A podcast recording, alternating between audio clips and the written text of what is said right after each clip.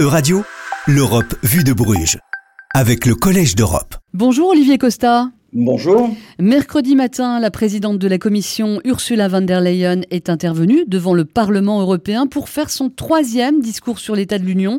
De quoi s'agit-il? Alors c'est un discours au cours duquel la présidente de la Commission dresse les perspectives pour l'Union européenne dans l'année à venir et il est suivi des interventions des représentants des différents groupes politiques. On l'organise depuis chaque année depuis 2010 en conséquence des nouvelles règles de nomination de la Commission qui avaient été introduites par le traité de Lisbonne. Alors ça ressemble un peu au discours sur l'état de l'Union euh, qu'on a aux États-Unis où le président américain vient parler devant le Congrès parce que les acteurs de l'Union s'inspirent beaucoup des systèmes politiques nationaux pour faire évoluer les institutions et les pratiques. Alors souvent, ils s'inspirent des, des régimes des États membres, mais parfois, ils trouvent leurs idées ailleurs, et notamment aux États-Unis. Mais, la présidente de la Commission est-elle dans la même position que le président américain? Pas du tout, parce qu'elle a beaucoup moins de pouvoir que lui.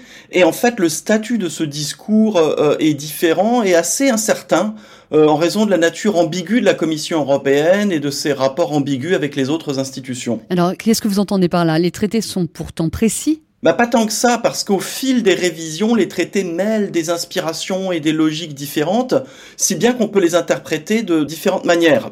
Alors par exemple, si on considère que l'intégration européenne reste fondamentalement marquée par les choix des origines, eh ben on va dire que la Commission conserve un rôle très central.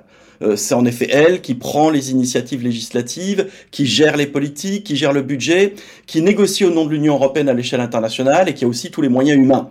On peut alors voir le discours sur l'état de l'Union comme le moment où la présidente de la Commission affirme un leadership politique et le Parlement européen n'est qu'une caisse de résonance de ce discours et le Conseil n'a rien à dire dans cette affaire. Effectivement, mais quelle serait la deuxième vision des choses, euh, Olivier Costa? On peut aussi considérer que l'Union européenne a pris un tournant fédéral parce que les élections européennes sont de plus en plus importantes, parce que ces élections commandent la nomination de la Commission et son programme aujourd'hui, parce que tout le monde dans les États a bien compris que les crises se gèrent à Bruxelles. Et donc le discours sur l'état de l'Union symbolise alors une sorte de relation politique qui existe entre la Commission et le Parlement européen et plus largement les citoyens. Et Madame von der Leyen a en effet été choisie en fonction du résultat des élections européennes et le traité dit qu'elle a été élue par le Parlement européen. Euh, la présidente de la Commission doit donc rendre des comptes au Parlement européen pour continuer à bénéficier du soutien d'une majorité de députés européens.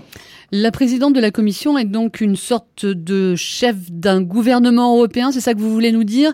Et, quelle serait la, troisième vision? Alors la troisième vision est très différente. Si on se focalise plutôt sur le rôle des États membres, sur l'importance des négociations euh, au sein du Conseil, au sein du Conseil européen, eh ben, dans ce cas-là, on considère plus la Commission comme le moteur de l'intégration européenne et comme un organe politique. On la voit comme une simple organisation administrative qui met en œuvre ce qui a été décidé par les représentants des États. Et dans cette perspective, la présidente de la Commission n'est pas un grand leader politique, c'est simplement la chef de cette administration. Elle doit rendre des comptes au Conseil et au Parlement européen, notamment à l'occasion de ce discours sur l'état de l'Union. Mais où se situe euh, la vérité? Moi, je pense que c'est quelque part entre les trois.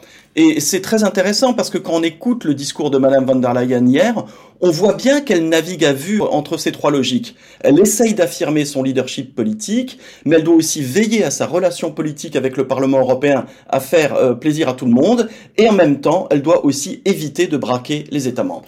Merci beaucoup Olivier Costa, on vous retrouve la semaine prochaine.